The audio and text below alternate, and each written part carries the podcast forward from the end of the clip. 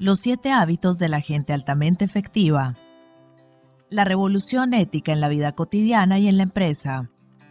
Por Stephen Covey. 4. Renovación. Séptimo hábito. Afile la sierra. Principios de autorrenovación equilibrada. A veces, cuando considero las tremendas consecuencias de las pequeñas cosas, me siento tentado a pensar que no hay cosas pequeñas. Bruce Barton Suponga el lector que se encuentra con alguien que trabaja febrilmente en el bosque, cortando un árbol con una sierra. ¿Qué está usted haciendo? le pregunta. ¿No lo ve? responde él con impaciencia. Estoy cortando este árbol. Se ve exhausto, exclama usted. ¿Cuánto tiempo hace que trabaja? Más de cinco horas y estoy molido. Esto no es sencillo. ¿Por qué no hace una pausa durante unos minutos y afila la sierra? Pregunta usted. Estoy seguro de que cortaría mucho más rápido. No tengo tiempo para afilar la sierra, dice el hombre enfáticamente. Estoy demasiado ocupado aserrando. El séptimo hábito consiste en tomar tiempo para afilar la sierra. Engloba todos los otros hábitos del modelo de los siete hábitos porque es el que los hace posibles. Las cuatro dimensiones de la renovación. El séptimo hábito es CP personal. Significa preservar y realzar el mayor bien que usted posee, usted mismo. Significa renovar las cuatro dimensiones de su naturaleza, la física, la espiritual, la mental y la social emocional. Aunque con diferentes palabras, la mayoría de las filosofías de la vida tratan implícita o explícitamente sobre estas cuatro dimensiones. El filósofo Herb Shepard describe la vida sanamente equilibrada en torno a cuatro valores, la perspectiva, espiritual, la autonomía, mental, la conexión, social y el tono, físico. El gurú George Sheehan se refiere a cuatro roles. Ser un buen animal, físico, un buen artesano, mental, un buen amigo, social y un santo, espiritual. La teoría seria de la motivación y las organizaciones abarca esas cuatro dimensiones de la motivación. La economía, físico, el modo en que la gente es tratada, social el modo en que la gente es desarrollada y utilizada, mental, y el servicio, el puesto de trabajo, la contribución de la organización, espiritual. Afilar la sierra significa básicamente dar expresión a las cuatro motivaciones. Supone ejercer las cuatro dimensiones de nuestra naturaleza, regular y congruentemente, de manera sabia y equilibrada. Para hacerlo, tenemos que ser proactivos. Tomarse tiempo para afilar la sierra es una actividad definida del cuadrante 2, y al cuadrante 2 tenemos que activarlo nosotros mismos.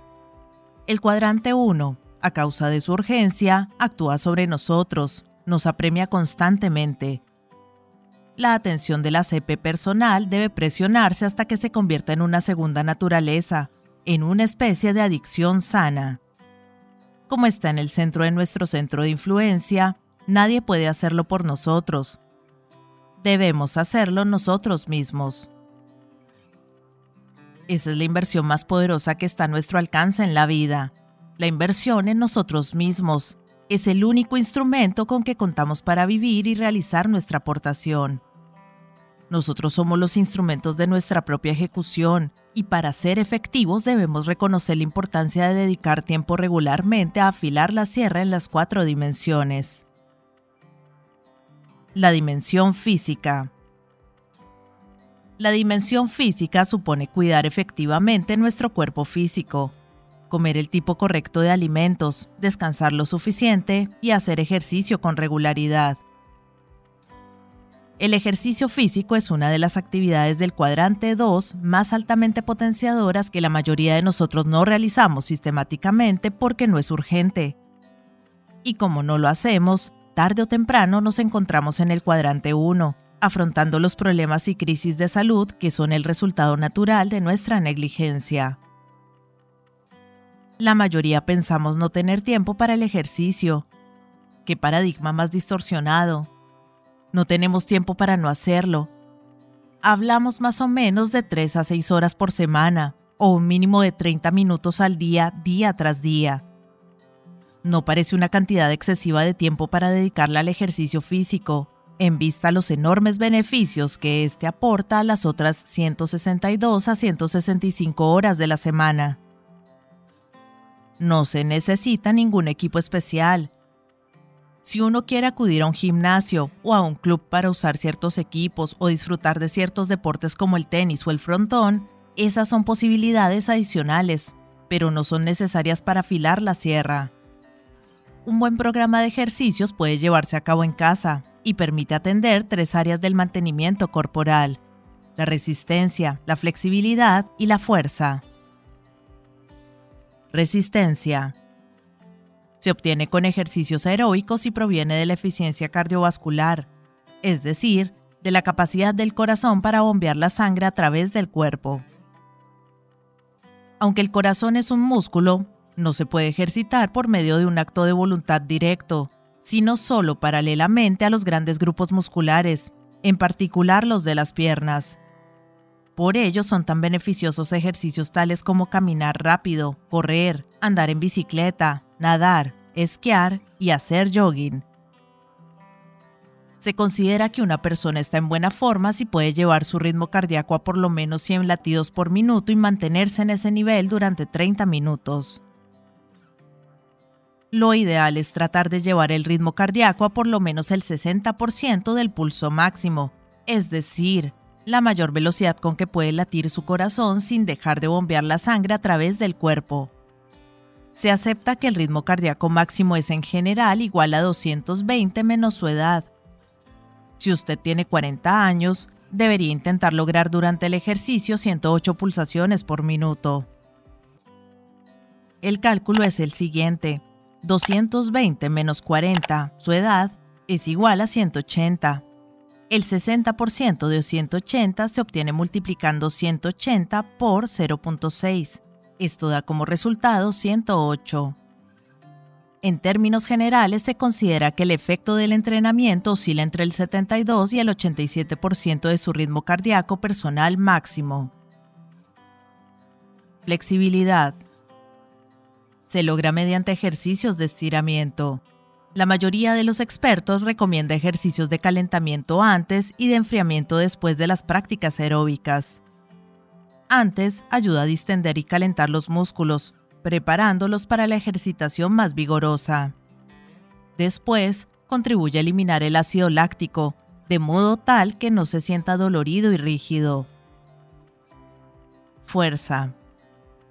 Se consigue con ejercicios de tensión muscular como las flexiones de brazos, los abdominales, colgar de una barra y alzarse con los brazos, la calistenia simple y el levantamiento de pesas.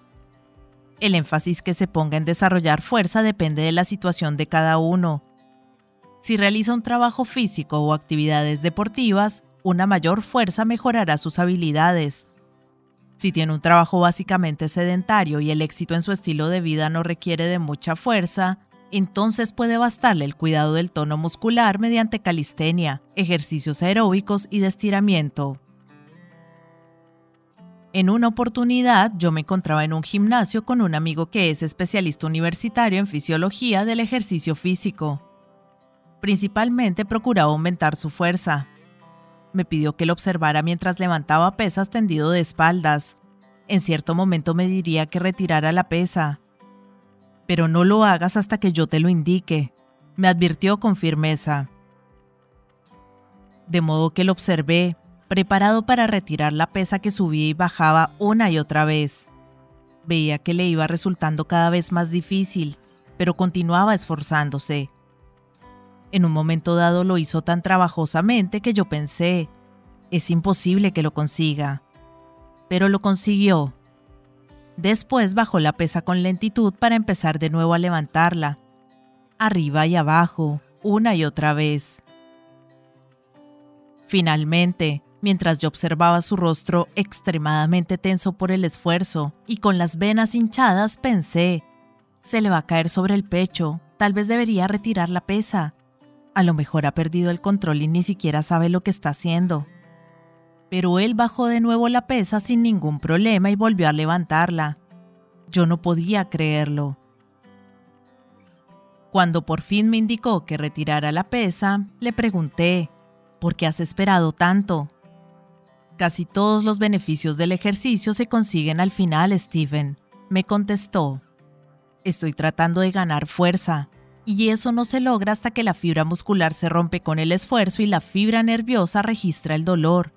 La naturaleza sobrecompensa el daño y al cabo de 48 horas genera una fibra más fuerte. Pude comprenderlo porque se trataba del mismo principio vigente para músculos emocionales como la paciencia. Cuando uno ejercita la paciencia más allá de sus límites, la fibra emocional se rompe, la naturaleza sobrecompensa el daño y en la siguiente ocasión aparece una fibra más fuerte. Mi amigo quería ganar fuerza muscular y sabía cómo hacerlo. Pero no todos necesitamos desarrollar este tipo de fuerza para ser efectivos. Sin dolor no hay ganancia es una forma válida en algunas circunstancias, pero no constituye la esencia de un programa efectivo de ejercicios. Para renovar la dimensión física, lo esencial es afilar la sierra, ejercitar regularmente el cuerpo de modo tal que preserve y realce nuestra capacidad para trabajar, adaptarnos y disfrutar. Para desarrollar un programa de ejercicios hay que utilizar la sensatez. Existe la tendencia a exagerar, en especial si no se ha hecho ejercicio nunca. Y ello puede crear dolor, lesiones o incluso un daño permanente, sin ninguna necesidad. Es preferible empezar lentamente. Todo programa de ejercicios debe estar en armonía con los últimos descubrimientos de la investigación científica, con las recomendaciones del médico personal y con la propia autoconciencia. Si uno no está acostumbrado a hacer ejercicio, el cuerpo sin duda protestará contra el cambio y querrá seguir en su cómoda marcha, colina abajo. Al principio no gusta. Incluso se puede llegar a odiarlo, pero sea proactivo. Haga ejercicio de todos modos. Aunque llueva en la mañana prevista para el jogging, no deje de cumplir con el plan. Muy bien, llueve. Entonces desarrollaré mi poder de voluntad tanto como mi cuerpo. No se trata de un arreglo rápido y transitorio. Es una actividad de cuadrante 2 capaz de producir extraordinarios resultados a largo plazo. Pregúntele a cualquiera que haga ejercicio sistemáticamente. Poco a poco, al volverse más eficiente el corazón y el sistema de procesamiento del oxígeno, el pulso en estado de reposo se hace más lento. A medida que se aumenta la capacidad del cuerpo para hacer cosas más exigentes, las actividades normales van resultando más fáciles y agradables.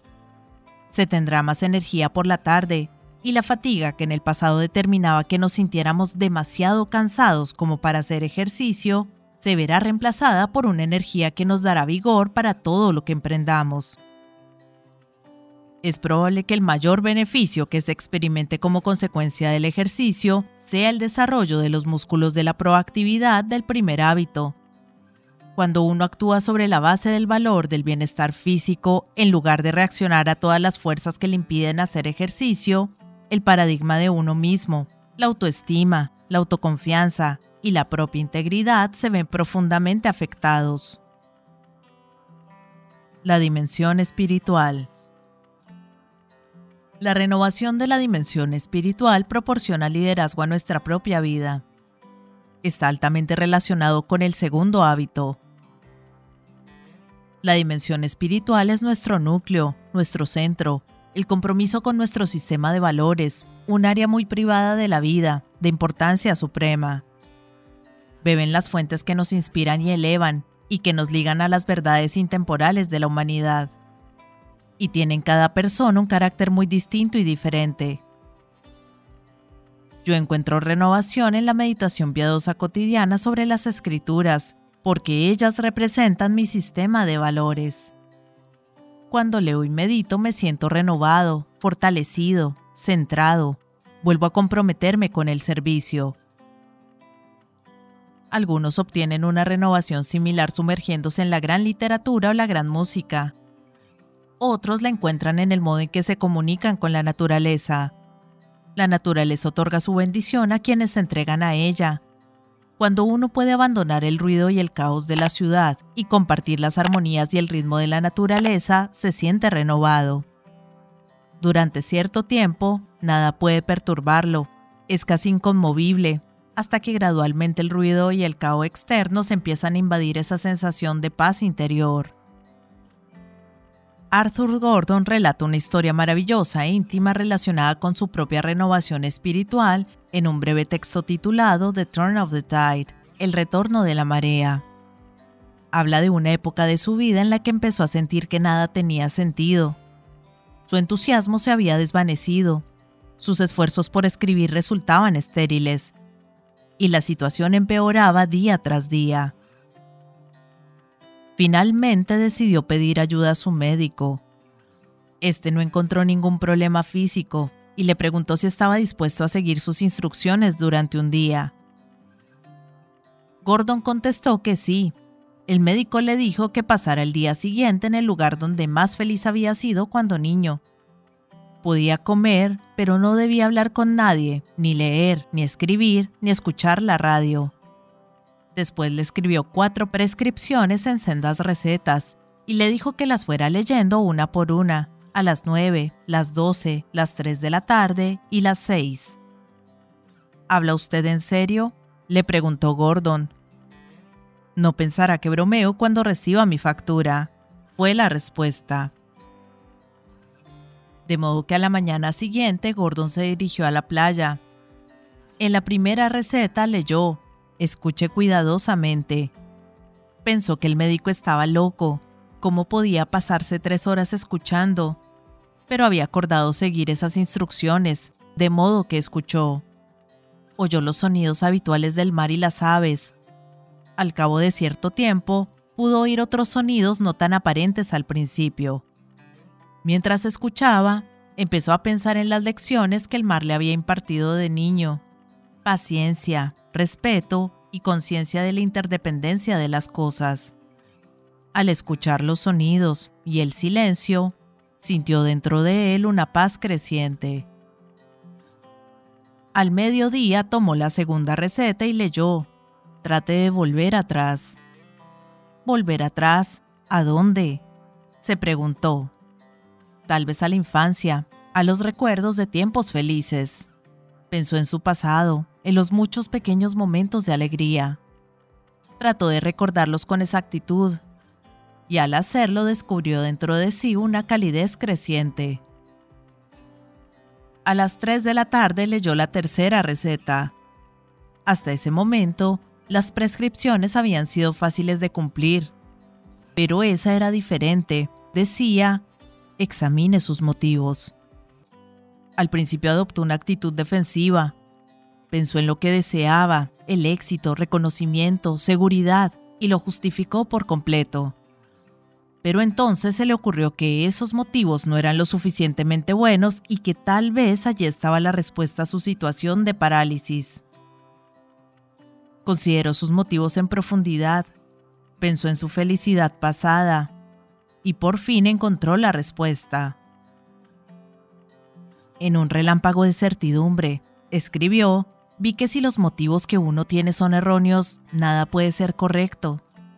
No importa que uno sea cartero, peluquero, agente de seguros, ama de casa o cualquier otra cosa. Mientras uno siente que está sirviendo a los otros, es que la tarea está bien hecha. Cuando a uno solo le preocupa ayudarse a uno mismo, el trabajo es menos bueno. Una ley tan inexorable como la gravedad. A las seis, Rápidamente pudo cumplir con la prescripción final. Escriba lo que le preocupa en la arena, decía. Se arrodilló y escribió varias palabras con un trozo de concha roto. Después se puso de pie, dio la espalda a lo que había escrito y echó a andar sin mirar atrás. Sabía que iba a subir la marea. La renovación espiritual exige que se le dedique tiempo, pero se trata de una actividad del cuadrante 2 que realmente no tenemos tiempo como para descuidarla. Se dice que el gran reformador Martin Luther King comentó en una oportunidad, Tengo mucho que hacer hoy, de modo que necesito pasar otra hora de rodillas. Para él, la oración no era una obligación mecánica, sino una fuente de poder que le permitía liberar y multiplicar su energía. Una vez le preguntaron a un maestro zen del lejano oriente que conservaba la paz y la serenidad fueran cuales fueren las presiones que afrontara, ¿cómo conserva usted esa serenidad y esa paz? Él respondió, nunca abandono mi lugar de meditación. Meditaba por la mañana temprano y durante el resto del día llevaba consigo la paz de esos momentos en la mente y el corazón.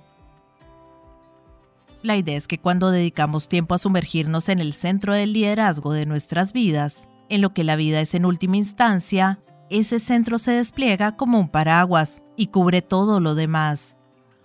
Nos renueva, nos refresca, sobre todo si volvemos a comprometernos con él. Por ello creo que es tan importante un enunciado de la misión personal, si tengo una comprensión profunda de mi centro y mi propósito, puedo repasarlo y volver a comprometerme con él frecuentemente. En nuestra renovación espiritual cotidiana, podemos visualizar y vivir los acontecimientos del día en armonía con esos valores. El líder religioso David O. McKay enseñó que las más grandes batallas de la vida se libran cotidianamente en los aposentos silenciosos del alma. Si uno gana las batallas en ese lugar, si resuelve los conflictos interiores, experimentará una sensación de paz, de saber lo que busca. Y se descubrirá que las victorias públicas, en las que se tiende a pensar cooperativamente, a promover el bienestar y el bien de otras personas y a sentir una felicidad auténtica por los éxitos de los otros, se logran a continuación de una manera natural. La dimensión mental.